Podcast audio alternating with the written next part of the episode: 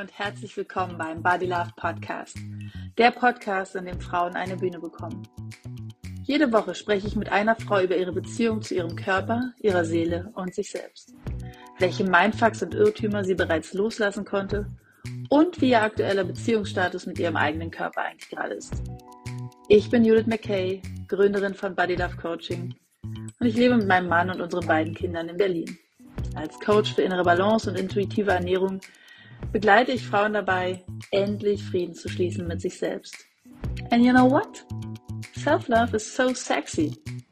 Hi und herzlich willkommen zu einer neuen Podcast-Folge von Body Love Podcast. Ich habe heute die liebe Vera zu Gast, Vera Lindberg. Ich freue mich sehr, dass du da bist, äh, Vera. Ich will schon Linda sagen. ähm, Hallo Judith, ich freue mich auch hier zu sein. Die Vera habe ich kennengelernt in einer Ausbildung zur Mutterleichttrainerin. Ich glaube, das ist jetzt auch schon zwei Jahre her. Kann das sein? Das ja, 2000, genau. Zwei im November, glaube ich, ja. Ja, 20 oder 21, genau. ich weiß gar nicht mehr genau. Da haben wir uns kennengelernt und ähm, haben jetzt über die Jahre einfach Kontakt gehalten. Ich weiß gar nicht so viel mit, ich weiß, dass du was mit Ölen machst und genau. ähm, auch in dem Inner Balance Coaching Prozess so drin bist, aber ich würde sagen, stell dich einfach selbst mal vor. Ja, genau. Also ich bin Vera Lindberg, Mama von zwei Kindern und äh, genau, lebe so ein bisschen mittlerweile ländlich. Ich habe ganz lange in Frankfurt gewohnt, da habe ich damals auch noch in der Wirtschaft gearbeitet ähm, und bin dann aber einfach immer mehr im Seelenweg gefolgt und habe eine Ausbildung zur systemischen Beraterin gemacht in Kassel und ähm, dann eben im Anschluss auch noch die Mutterleicht-Ausbildung und noch so ein paar andere kleinere ähm, Ausbildungen, die mir einfach so ein bisschen in meinen Coaching-Prozessen helfen, von denen ich selber auch super viel pro, äh, äh, profitiert habe. So. Mhm, mhm. genau. Und äh, genau, was du sagst mit den Ölen, das ist eben auch eine Sache, die ähm, so meinen Weg gekreuzt habe und die wir ganz viel in der Familie nutzen, die ich aber auch super gerne in die Coaching-Prozesse mit einfließen lassen, ähm, mhm. die sie sowohl auf körperlicher Ebene als auch auf emotionaler Ebene einfach ähm, wahnsinnig faszinierend und unterstützend sein können. Ja, das kann ich mir total gut vorstellen, weil äh, also jeder von uns, auch von den HörerInnen, wird sich bestimmt erinnern, sobald ein bestimmter Geruch kommt, dass man dann auch ganz schnell irgendwie so in die Kindheit zurück äh, katapultiert werden kann oder eine bestimmte Situation, die man mal erlebt hat. Also ich weiß immer, wenn ich was sehr Fettiges rieche, bin ich sofort in New York. Weil es da neben dem Hotel, in dem ich damals gelebt habe, immer so einen Pizzastand gab, der so ein bestimmtes weiß nicht, so einen bestimmten fettigen Geruch hatte. Und da ich es in New York sehr schön fand, freue ich mich tatsächlich immer, wenn ich diesen Geruch rieche, auch wenn er nicht so toll ist. Aber ähm, ja, so viel dazu, dass Gerüche einen halt wirklich, äh, so dass die ja tatsächlich so, so eine Verbindung haben auch zum Unterbewusstsein. Meine allerliebste Startfrage im Podcast ist eigentlich immer die, wie ist denn dein Beziehungsstatus mit deinem eigenen Körper gerade? ja, ich muss sagen, mittlerweile sind wir uns da einfach ziemlich treu geworden. Mhm. ähm, und das war auch nicht äh, immer so, dass da so eine große Loyalität zwischen uns herrschte, würde ich mhm. sagen. Mhm. Ähm, also ich muss sagen, ich hatte tatsächlich eigentlich in meinem Leben, ich würde sagen nicht nie, aber mehr oder weniger nie jetzt Gewichtsprobleme, was ja so dieses vielleicht auch viele Frauen offensichtlich äh, in mhm. den Krieg mit dem eigenen Körper führt. Äh, aber es gab genau drei Zeitpunkte in meinem Leben, wo ich einfach mal ähm, schwerer war, als ich das so jetzt normalerweise bin. Und das war einmal in der Zeit, als ich in Amerika gelebt habe. ja. ähm, da gab es einfach immer sehr, sehr leckeren Coffee Creamer. Ähm, mhm. na, und auch so die anderen Gewohnheiten ähm, oder Essgewohnheiten, andere Nahrungsmittel und so, als ich das von zu Hause kannte, ähm, haben mich mehr verführt, glaube ich. Mhm. Und auch vielleicht einfach ein Stück weit anders in meinem Körper einfach gewirkt. Vielleicht auch mhm. hormonell bedingt. Ähm, genau, und dann die beiden Schwangerschaften.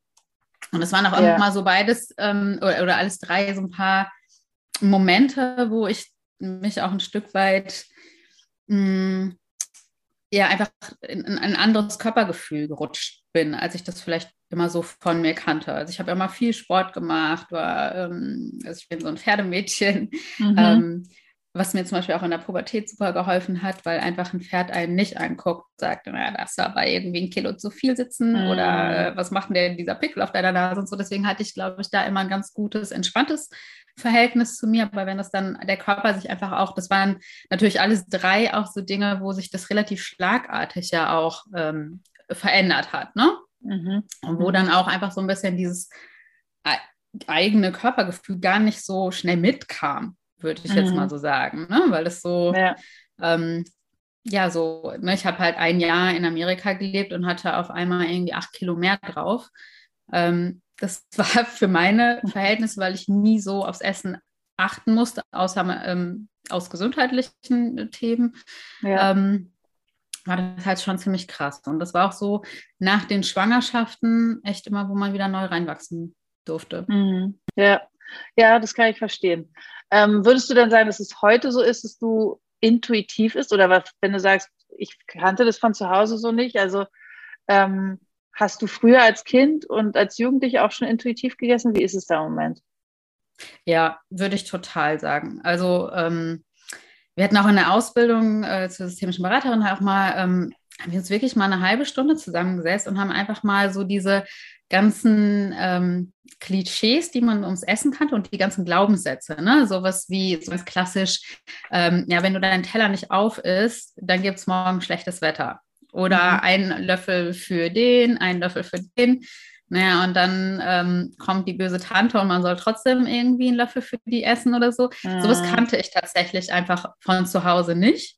Mhm. Mm, wir haben schon gelernt, sozusagen das aufzutun, was wir, ähm, was wir meinen, was wir essen können. Aber bei uns war nicht so, der Teller wird leer ge gegessen.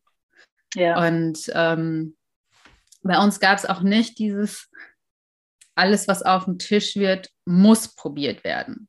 Mhm. Und ich weiß, ich hatte da, ich war mal bei meiner Tante und es gab Wurstsalat und ich fand Wurstsalat immer schon eklig, aber bei denen galt zum Beispiel dieses ähm, dieses Gesetz, alles, was auf den Tisch kommt, muss gekostet werden. Genau, und ich musste dieses essen und ich habe ähm, dann in zwei Richtungen gegessen in dieser Nacht und es war oh sehr, sehr heilsam, ja, ja weil ich halt einfach ähm, ja solche Sachen nicht hatte und ich habe natürlich vielleicht auch Glück, ich bin ja sehr klein, und für mich war es auch immer klar, wenn ich im Restaurant bin, muss ich meinen Teller nicht aufessen. Ja, weil ich dachte so, ja, wenn dann 1,80 Meter Mann von satt werden soll, von der gleichen Position, äh, Portion, mhm. warum sollte ich das aufessen? Es war halt für mich total einfach, auch solche Glaubenssätze äh, per se mal abzulehnen. Mm, mhm. Ich muss aber sagen, ähm, in der Familie meines Mannes zum Beispiel ist es anders. Und mein Mann durfte das einfach mit mir auch neu lernen. Mhm. Und es ist ja. auch spannend, wenn man da aus zwei Familien zusammenkommt, dass es einfach sehr unterschiedlich sein kann. Ja, total. Und du sprichst ja auch echt ein spannendes Thema an, also dieses Thema Glaubenssätze. Es gibt ja oft Situationen, wo, wo Menschen sagen, naja, ich habe schon so viel probiert, ich kann gar nicht abnehmen, was ja auch ein Glaubenssatz ist, dass, ja. dass ähm, man davon überzeugt ist, es funktioniert gar nicht. Und dass aber dieser Glaubenssatz, naja, ich bin eine kleine Person und davon werden ja auch viel, viel größere Menschen satt. Wie soll ich davon, also, also das hatte ich ja quasi einerseits beschützt und andererseits auch ist es so selbstverständlich in dir gewesen, dass du das wahrscheinlich auch gar nicht hinterfragt hast, sondern dich für dich klar war. Ja. Ich als kleinere Person werde davon natürlich nicht äh, alles essen können. Das ist viel zu viel für mich. Ja. Eigentlich, ein, eigentlich ein schöner Glaubenssatz. Also es gibt ja, und das ist, glaube ich, auch mal ganz wichtig zu sagen, es gibt ja nicht nur die doofen Glaubenssätze, es gibt ja auch durchaus, es gibt Nein, ja auch durchaus, sehr hilfreiche. Genau, die hilfreichen ja. Glaubenssätze und die ähm, kann man sich ruhig auch nochmal bewusst machen und äh, ja. durchaus auch feiern. Ähm, wie ist es denn mit den Bedürfnissen? Hast du das Gefühl, dass du mit deinen eigenen Bedürfnissen, das hängt ja auch immer wieder mit dem Körperlichen so zusammen, dass du mit deinen eigenen Bedürfnissen sehr gut verbunden bist? Ähm, also essenstechnisch würde ich schon sagen. Also ich habe auch mir immer erlaubt, wenn ich jetzt Bock hatte auf Chips, dann habe ich auch Chips gegessen. Mhm. Also für mich ist zum Beispiel dann eher wichtig, dass ich sage jetzt, ne, auch wenn ich, oder Kuchen, und wenn ich drei Stücke Kuchen esse, dann will ich die, dann esse ich die und dann genieße ich die aber auch. Mhm. Das ist mm. mir halt wichtig. Ne? Ja, das, ähm, mhm. ähm, aber ich kenne durchaus auch andere Bereiche in meinem Leben, wo ich ähm, das wirklich erst lernen durfte, auf meine Bedürfnisse ähm, zu achten. Ähm, gerade was so das, das Thema Arbeiten angeht, also da bin ich, ähm, sagen wir so, ich war eine sehr gute Angestellte. Deine Chefs haben dich geliebt, weil du sehr, sehr, sehr fleißig warst. Ja, genau. Und, und ähm, da auch wirklich immer, also da habe ich zum Beispiel immer erst die Sachen für andere gemacht, bevor ich meine Sachen gemacht habe. Und das habe ich einfach in den letzten Jahren ähm, lernen dürfen. Und da, das sind zum Beispiel auch die Sachen, wo ich auch von der Ausbildung einfach unfassbar für mich selber profitiert habe. Ja. ja ne, und jetzt ist es einfach so me first und dann Also klassisch, ja. wie man das halt im Flugzeug kennt, ne? Erstmal ja. erstmal dir die Atemmaske ansetzen und dann kannst du dich immer noch um die alle kümmern. Und was denkst du, also du sagst, die Ausbildung haben dir geholfen, was hat dir noch geholfen? Also wenn man jetzt mal kurz bei dem Arbeitskontext bleibt, so dieses, naja, ich gehe bis, ich gehe zur Arbeit, bis ich gar nicht mehr kann, bis ich quasi tot umfalle oder 40 Grad Fieber habe. Ähm, das passiert ja sehr oft, dass, also ich glaube, es ist bei Frauen vor allen Dingen, ich weiß gar nicht, ob es bei Männern auch so weit verbreitet ist, aber so dieses, ja, komm, ich bin ja gar nicht so krank, ich mache mal meine Arbeit noch. Und das ist aber ja auch ein Ding von erstens Körperwahrnehmung, wirklich wahrzunehmen, was ich gerade brauche und zweitens auch so ein Selbstannahme-Ding, naja, ich bin mir schon sehr, sehr wichtig. Was, was hat dazu geführt, dass du das ähm, jetzt besser machen kannst als früher? Ja, also tatsächlich durfte ich diese Grenze ziemlich hart spüren. Mm. Ähm, und ähm, habe dann einfach echt gemerkt, okay, ich gehe morgens immer völlig motiviert zur Arbeit und komme nachmittags einfach total leergesaugt äh, wieder. Und ähm, also ich war halt damals auch in Amerika, weil ich habe Au pair gemacht, weil ich wollte immer schon, also ich liebe Kinder und ich wollte auch immer schon äh, Mama sein. Das war schon für mhm. mich immer irgendwie klar. Und ich liebe auch die Zeit mit meinen Kindern und ich habe gemerkt, irgendwann ist der Nachmittag dazu verkommen, mhm. nur noch irgendwie über die Zeit zu kommen. Ja, mhm. und dann dachte ich so, okay, das, das ist wirklich nicht das, was ich von meinem Leben mir wünsche. Also ich ja. habe alles, was ich möchte und habe meinen größten Wunsch realisiert und sitze hier mit meinen Kindern und warte nur, bis die Zeit vorbeigeht. Mhm. Und mhm. ähm, da, das war so echt so ein Moment, da, ich, da bin ich so aufgewacht, einfach, wo ich gedacht, nee, also mhm. das, so, so möchte ich, ich möchte einfach das, was ich habe, genießen. Ja. Und da habe ich gemerkt, okay, da muss ich wirklich, wirklich was ändern. Und dann habe ich erst also, für mich was geändert und habe dann gemerkt, okay, wie, ne, wie viel das einfach auch den Unterschied macht und habe mich auch dann in die Ausge ähm, Ausbildung begeben. Mhm. Ich habe gesagt, das ist einfach die Chance, nochmal da, da nachzujustieren für dein Leben. Ne? Also. Ja, woran hast du denn damals merken können, dass du eigentlich mehr funktionierst, als wirklich dein Leben genießen kannst? Kannst du da uns vielleicht ein Beispiel geben? Mm, also wirklich einfach die körperliche Erschöpfung mhm. und einfach dieses ähm, mit dem Kopf auch nicht bei meinen Kindern zu sein. Mhm. Ich habe mhm. einfach die Zeit mit denen mehr oder weniger abgesessen und habe ständig auf die Uhr geguckt und habe gedacht, so, oh, wann ist es denn jetzt endlich äh, Abendessenzeit, damit ich sie gleich ins Bett bringen kann mhm. um mich dann vermeintlich noch mal kurz an die Arbeit zu setzen. Mhm. Ähm, oder, oder und dann aber auch feststellen, ja, eigentlich jetzt zu platt bin ich jetzt irgendwie, jetzt arbeiten geht jetzt eigentlich auch nicht mehr. Mm, ich war auch nie ein guter Schläfer. Mhm. Also das war, das hat sich auch immer so ein bisschen durch mein Leben gezogen. Ähm, das ist also eigentlich so seit einem, also es ist seit einem Jahr oder so, dass ich wirklich sage, also jetzt sind die schlechten Nächte die Ausnahme und das war lange Zeit genau andersrum. Ich glaube, das ist so mein, mein erster Marker. Wenn ich merke, okay, ich fange wieder an, schlecht zu schlafen, dann weiß ich, jetzt mhm. äh, darf ich einfach mal hingucken und, und, und schauen, was kann ich wieder dafür tun ähm, oder was brauche ich, ähm, damit das einfach wieder rund läuft. Ja, das ist ein, ein richtig guter äh, Hinweis auch, ähm, dass der Schlaf auch immer wieder ein Indikator dafür ist, wie geht es mir eigentlich gerade. Also wenn man so durchs mhm. Leben rauscht und wir sind ja irgendwie beide gerade so in der Lebensphase, die so ein bisschen wie so eine Rush-Hour sich auch anfühlt. Also einerseits Mutter, Partnerin, ähm, Arbeitnehmerin oder Selbstständige. Also da ist, da sind ja gerade so viele Dinge, die passieren und die Zeit vergeht so super schnell. Meine Oma hat immer gesagt, wenn du erstmal Kinder hast, glaubst du ja nicht, mein Kind, wie schnell die Zeit dann vergeht. Und wenn die dann in der Schule sind, dann geht sie noch schneller. Hat sie ja recht, das ist wirklich ja. so. Und ähm, insofern ist, glaube ich, ist oft so, dass man gar nicht so richtig mitkriegt, dass man eigentlich oft so einen inneren Stress und Druck hat. Und der Schlaf ist ein guter Indikator, um zu spüren, naja, okay, erstens, ich wach oft auf oder ich schlafe ähm, unruhig oder ich träume unruhig oder also so Dinge, das kenne ich auch von mir, dass wenn, wenn das sozusagen passiert, dass ich dann merken kann, oh, offensichtlich beschäftigt mich gerade irgendwas oder ich bin gerade wieder in so einem sehr großen Stress. Mir hilft es dann sehr, auch wieder Meditation äh, mehr in mein Leben zu lassen. Also zu gucken, dass ich irgendwie jeden Tag wenigstens so fünf bis zehn Minuten in Stille irgendwo sitze mit geschlossenen Augen und irgendwie bei mir ankomme. Ich glaube, bei dir hilft wahrscheinlich auch das Ö die, die Öle zu nutzen. Erzähl uns doch mal so ein bisschen, wie die dir weitergeholfen haben. Genau, also genau, das ist äh, wirklich ein, ein Game Changer für mich gewesen.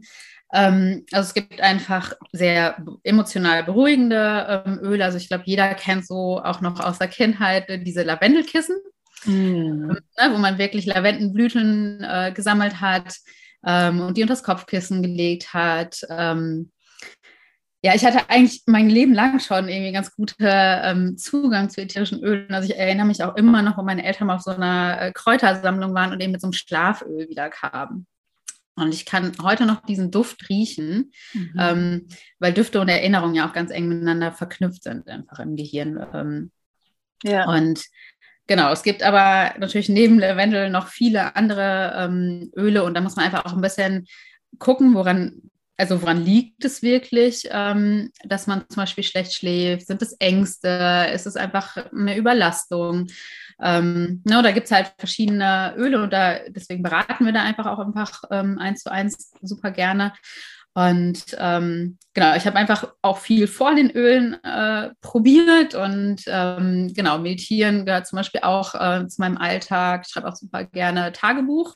Mhm. Ähm, Ne, und habe auch einfach immer neben meinem Bett einen kleinen Zettel und einen Stift oder ein kleines Büchlein. Und äh, wenn man mal wach wird und denkt, ah, manchmal ist es ja so, da fällt einem nochmal ein, ach, da muss ich dran denken. Und es einfach aufzuschreiben, ist auch total hilfreich. Ne? Und ich habe aber jetzt zum Beispiel eine Ölkombination für mich gefunden. Das sind einfach Kapseln, die man auch innerlich nehmen kann.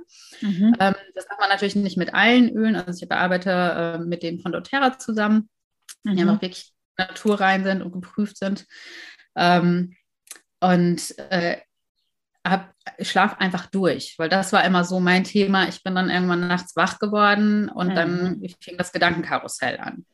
Ja, Na, und, das kenne ich. Und das ist dann ja so ein Teufelskreis. Man wird immer kaputter und immer kaputter. Und ähm, wenn man einfach gut geschlafen hat und morgens mit diesem Gefühl wach wird, so, oh geil, ich bin ein neuer Mensch.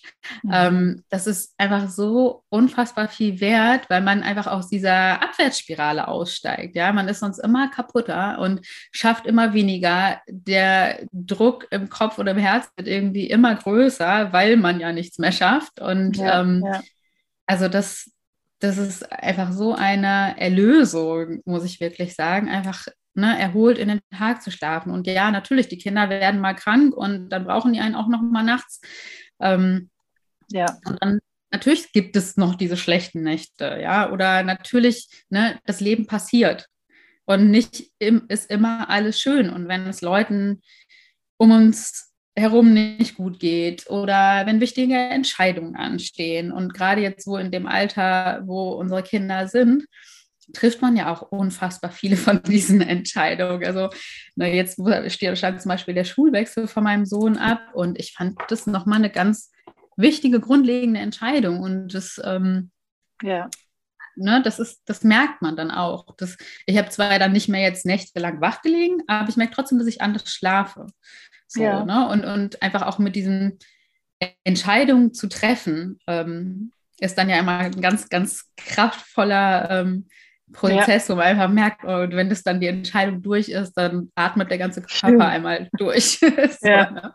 Ja. Genau. Wie gut bist Aber du dann mit deinem, mit deinem Bauchgefühl verbunden, so mit deiner Intuition, wenn es um Entscheidungstre Entscheidungen treffen geht? Ähm, also mittlerweile richtig, richtig gut. Früher war ich da auch richtig, richtig gut. Mhm. Ähm, da muss ich sagen, also mein, mein ganzen Ausbildungsweg hat mich auch so ein bisschen an dem Human Design vorbeigeführt. Ich weiß nicht, wem äh, das so was sagt. Mhm. Ähm, in meiner Blase ist das schon ziemlich bekannt. Ähm, aber auf jeden Fall, es gibt, ähm, also anhand des äh, Geburtsdatums errechnet man halt verschiedene Typen mhm. in der Geburtszeit. Und ähm, ich bin zum Beispiel auch ein sakraler Entscheidungstyp. Und für mich war das einfach nochmal ein schöner Spiegel, dieses Human Design, mhm. ähm, mir mehr wieder zu erlauben, auf meine Bauchstimme zu hören. Ich glaube, die war mhm. immer da mhm. und ich habe sie auch eigentlich immer gehört. Mhm. Ähm, und habe dann einfach daran auch reflektiert, dass eigentlich alle Entscheidungen, die ich in meinem Leben aus dem Bauch getroffen habe, einfach auch die richtig, richtig guten Entscheidungen waren. Mhm. Und ähm, Entscheidungen, wo ich dann halt vielleicht mehr den Kopf habe mitreden lassen ja. nicht so die guten waren. Ne? Und ich glaube, das ist auch was, was mir auch Richtung Essen halt irgendwie hilft. Ich weiß halt, ob, ob ich darauf Hunger habe. Aber ich höre, also ich höre natürlich jetzt einfach auch durch diese Spiegelung im Jugenddesign einfach nochmal viel genauer hin. Mhm. Und versuche auch gar nicht mehr anderen Leuten ähm, das zu erklären, sondern einfach mhm. zu sagen, das ist mein Bauchgefühl und mhm. deswegen mache ich das so. Ja, Punkt. total gut. Ja, ich glaube, dass es auch total wichtig ist, das nochmal zu erinnern, dass, dass jeder ja ein Bauchgefühl hat. Ich hatte mal die Situation, dass ich mit jemandem gesprochen habe und gesagt habe, naja, also die Person hat zu mir gesagt, sie kann sich nicht entscheiden, sie weiß nicht, was sie machen soll. Da ging es auch um eine Schulsituation. Und dann habe ich gesagt, naja, was sagt dir denn dein Bauchgefühl? Und die Person meinte dann, Bauchgefühl? Sie hat mich wirklich angeguckt wie ein Auto, weil sie überhaupt nicht wusste, wovon ich spreche. Und dann habe ich so gedacht, ach krass, für mich ist es so was völlig Normales, was so ja. schon immer irgendwie zu mir gehört hat, ein Bauchgefühl, ja klar. Da heißt so ein Gefühl und das wird mir schon sagen und so ein bisschen die Richtung weisen. Und ja, es gab Phasen, wo es mehr war und wo es weniger war, aber ich hatte irgendwie immer so ein Bewusstsein dafür. Und das hat mir so gezeigt, ah krass, das ist halt für mich so, aber das heißt ja nicht, dass es bei allen so ist. Ähm, dass die wissen, dass es diese, diese innere Stimme, diese Intuition, dieses Bauchgefühl halt gibt. Und ähm, auch was das Essen betrifft, wie du gerade gesagt hast. Also dein, dein Körper und dein Bauch sagt dir schon, was du essen willst und was nicht. Und ich glaube, das ist auch was, wo, wo, wo wir Menschen irgendwie immer wieder auch vertrauen dürfen. Unser Körper weiß genau, was er braucht. Und ähm, wenn er es nicht braucht, dann wird er es uns signalisieren. Und wenn wir aber diese Signale nicht wahrnehmen, ja, dann essen wir über den Hunger, dann essen wir zu viel, dann essen wir die falschen Sachen, die uns nicht gut tun und so weiter. Ähm, und dann kommen wir halt in so eine Spirale und auch in so eine, also das, was du auch meintest mit dieser Gedankenspirale. Ich glaube, auch da ist es wirklich gut, immer wieder sich zu erinnern, okay, ich habe ein Bauchgefühl und ich kann mich darauf verlassen. Wenn die oder die Richtung ist, dann, dann sollte ich da auch wirklich mal hingucken und, und ähm, versuchen, nicht zu sehr im Kopf zu sein. Das heißt nicht, dass der Kopf ausgeschaltet werden sollte, aber ich glaube auch, dass es ähm, gut ist, da irgendwie so eine Mischung zu finden. Ja. Wie also ist es, gibt da auch, hm? also ich glaube, da ist einfach, also die beste Entscheidung einfach auch zu treffen, ähm, eigentlich, wenn Kopf und Bauch so im Einklang sind. Ja. Ne, weil ich glaube, nur nach dem Bauch zu hören, ist auch einfach manchmal schwierig umzusetzen.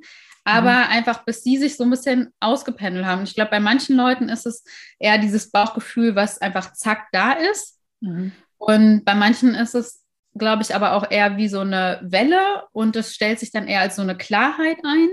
Mhm. Oder bei manchen ist es eher so ein bisschen so ein intuitives Gefühl. Mhm. Mhm. Ja. Ne, und da muss man dann einfach auch so ein bisschen mal sich selber einfach kennenlernen und sagen, okay, wie meldet sich denn mein, meine Bauchstimme oder wie meldet sich meine Intuition oder wann fühle ich mich klar? Genau. Ja, auch diesen Zweifel. War das jetzt Intuition? Ist dieser Gedanke, der jetzt kommt, ist das das, was Leute immer meinen mit Intuition? Oder ist es wirklich so ein Ziehen im Bauch, was ich habe? Oder ist es ein Kribbeln äh, in meinem Schoßraum? Oder ist es irgendwie ein bestimmtes Herzklopfen? Also da hast du total recht.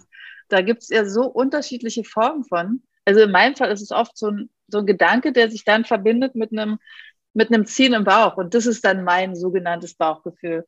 Aber das heißt nicht, wenn es bei mir so ist, dass es bei dir so sein muss oder bei anderen. Also da hast du total recht. Und das ist ja auch was, was mir wichtig ist, immer wieder zu vermitteln den eigenen Körper halt einfach so gut kennenlernen und auch die Signale, die der eben sendet. Ähm, und da so eine, so eine, ähm, so eine feinfühlige Wahrnehmung auch für zu entwickeln. Das äh, ist, glaube ich, sehr, sehr hilfreich für einen selbst. Ja. Genau, das darf man sich einfach so ein bisschen wie so ein Muskeltraining vorstellen. Ja, das ist einfach auch Total. eine Sache, die übt man immer und irgendwann wird es halt ja. viel klarer. Ja, ja, ja, genau, genau. Muskeltraining ist da eigentlich ein ganz guter Vergleich. Wofür bist du denn deinem Körper dankbar? Hm. Mhm. Ähm, also ich muss sagen, vor allen Dingen auch fürs Mama sein. Also mhm. ne, auch wenn ich es, natürlich gibt es auch Momente, wo ich denke, so könnte man nicht einfach mal der Papa sein und es wäre vieles einfacher. ne? Also ja. ich, ähm, ja. also so auch diese, ne, was heißt Gleichberechtigung, aber einfach so diese ähm, Vereinbarkeit von Beruf ähm, und Familie würde ich einfach sagen, aus meinen Erfahrungen ist es schon nochmal deutlich schwieriger für Mütter. Ähm, mhm, würde ich auch sagen.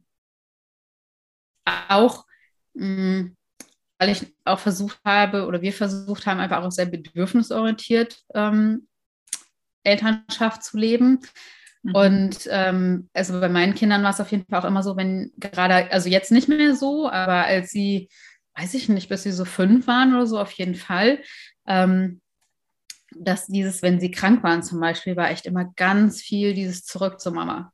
Ja, ja, ja und, und, und allein zu den Zeiten allein war man einfach als Mutter einfach noch mal intensiver eigentlich gefragt, fand ich. Ja. Ähm, ja, wofür bin ich meinem Körper noch dankbar? Also ich glaube, ich bin mir schon sehr viel, also auch, auch was er für die Schwangerschaften geleistet hat, also allein dieses mhm. Wunder möglich gemacht zu haben, ähm, das Baby äh, neun Monate getragen zu haben. Ähm, ich muss sagen, ich sehe meinen Körper immer mehr auch als Tempel für mich eigentlich an oder für, für meine Seele auch an. Und äh, ne, also ich meine, letztendlich, mein, wer hat schon, also, ne, was du eingangs gesagt hast, wie ist, dein, wie ist deine Beziehungsstatus zu deinem Körper, aber wie ist denn dein Beziehungsstatus zu deinen Füßen? Ja, mhm. also ich meine, wer, wer achtet seine Füße irgendwie und die tragen uns halt jeden Tag x Stunden durch die Gegend, ja, und tragen mhm. uns dahin, wo wir hinwollen. Und mhm. wir nehmen es halt einfach so völlig selbstverständlich her und mh, oft dann erst an zu schimpfen, wenn irgendwas halt nicht so ist, wie wir uns das vorstellen, ähm, sei es gesundheitlich, ähm, sei es von der Figur her oder so. Und, und nehmen ja. aber das, das, was er die ganze Zeit leistet, ja, der ist ja, also ist ja eine Hochleistungsmaschine, die atmet, die isst, also was, was der Körper macht, der ist einfach Wahnsinn. Ja. Ähm, und, ja, das stimmt. Und, und wir pflegen ihn oft viel, viel weniger, als wir das, ähm, als wir unser Auto pflegen, ja. Ja, und, ja. Ähm, das, das ist ein lustiger Vergleich. Ja, ich glaube, das kommt auch so ein bisschen. Also ich habe letztens einen total coolen Vergleich gehört und dachte, also der hat in mir was bewegt und habe so gedacht, das stimmt total.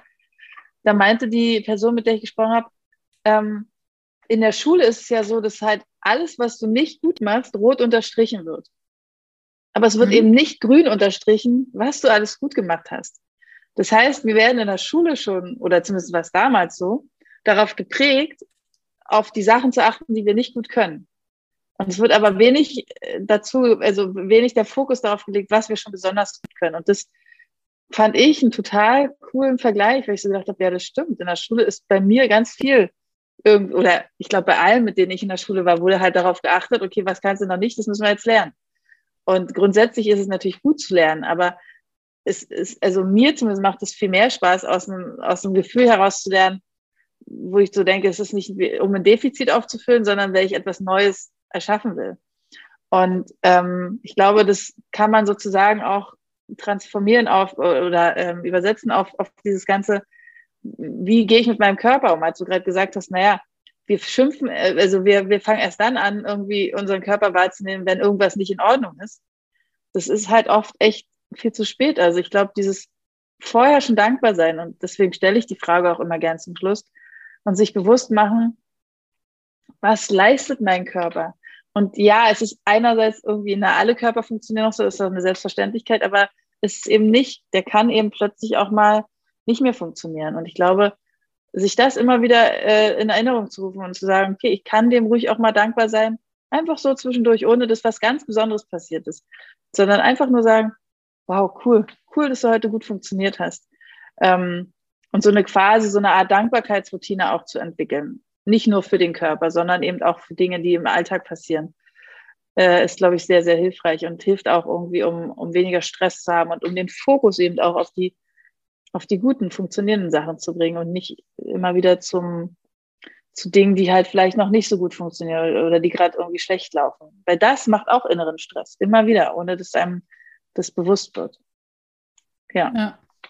Ja, also es gibt ein total cooles äh, Zitat, ich weiß jetzt leider nicht, von wem es ist, aber ähm, sagt die Seele zum Körper, geh du vor, auf mich hört sie nicht, ja, und ich finde, ähm, der Körper ist einfach echt so ein cooler Zeichengeber. Und wenn wir anfangen, ihn zu nehmen, können wir ja. einfach da auch echt in eine äh, bessere Beziehung nehmen. Und dann kann er uns richtig, richtig hilfreich sein. Also ja, der schickt uns einen schlechten Schlaf, damit wir merken, okay, wir haben uns jetzt einfach mal zu viel auf die Agenda gepackt. Ja. Ähm, ja. Oder ähm, ne, auch, auch Kinder kriegen halt Bauchschmerzen, weil halt irgendwas in der Schule nicht, nicht so läuft, wie es halt für sie gut sich anfühlt. Ja, aber eigentlich wie schön, dass, dass der Körper sich meldet, ja, und dass man das immer als Zeichen nehmen kann, einfach mal hinzugucken. Ja, ja, total. Also dieses, das habe ich auch erst ganz spät verstanden, dieses, dass der Körper mir Signale schickt und dass die sozusagen eine Botschaft enthalten und dass wenn ich diese Botschaft verstehe, dass die dann auch gehen, diese, diese Signale, die oft äh, Symptome genannt werden, ähm, dass da irgendwie ein Zusammenhang ist. Es wird dann halt ganz oft und schnell in diese ESO-Ecke, so, ja, du bist halt so spirituell geschoben. Und das äh, ist ja irgendwie Quatsch. Nee, aber es ist tatsächlich so. Das habe ich am eigenen äh, Körper spüren können. Und du sprichst ja auch davon, dass, also gerade was deinen Schlaf betrifft, dass du das kennst. Und ähm, deswegen würde ich allen Menschen, die jetzt gerade zuhören oder zuschauen, sagen, spürt mal mehr in euren Körper und versucht mal mehr zu, ver zu verstehen, welche Signale der Körper so schickt. Und ähm, würde sagen, vielen, vielen Dank, liebe Vera, dass du bei mir heute zu Gast gewesen bist. Ähm, es war ein sehr, sehr schönes Gespräch, hat mir sehr viel Spaß gemacht und ich wünsche dir alles Gute fürs, für dein weiteres Leben. Ja. Wir bleiben ja im Kontakt. Ne? Wir bleiben definitiv in Kontakt, genau. Und wenn ihr gerne mehr über Vera erfahren möchtet, dann findet ihr wie immer alle Informationen in den Show Notes. Tschüss. Tschüss.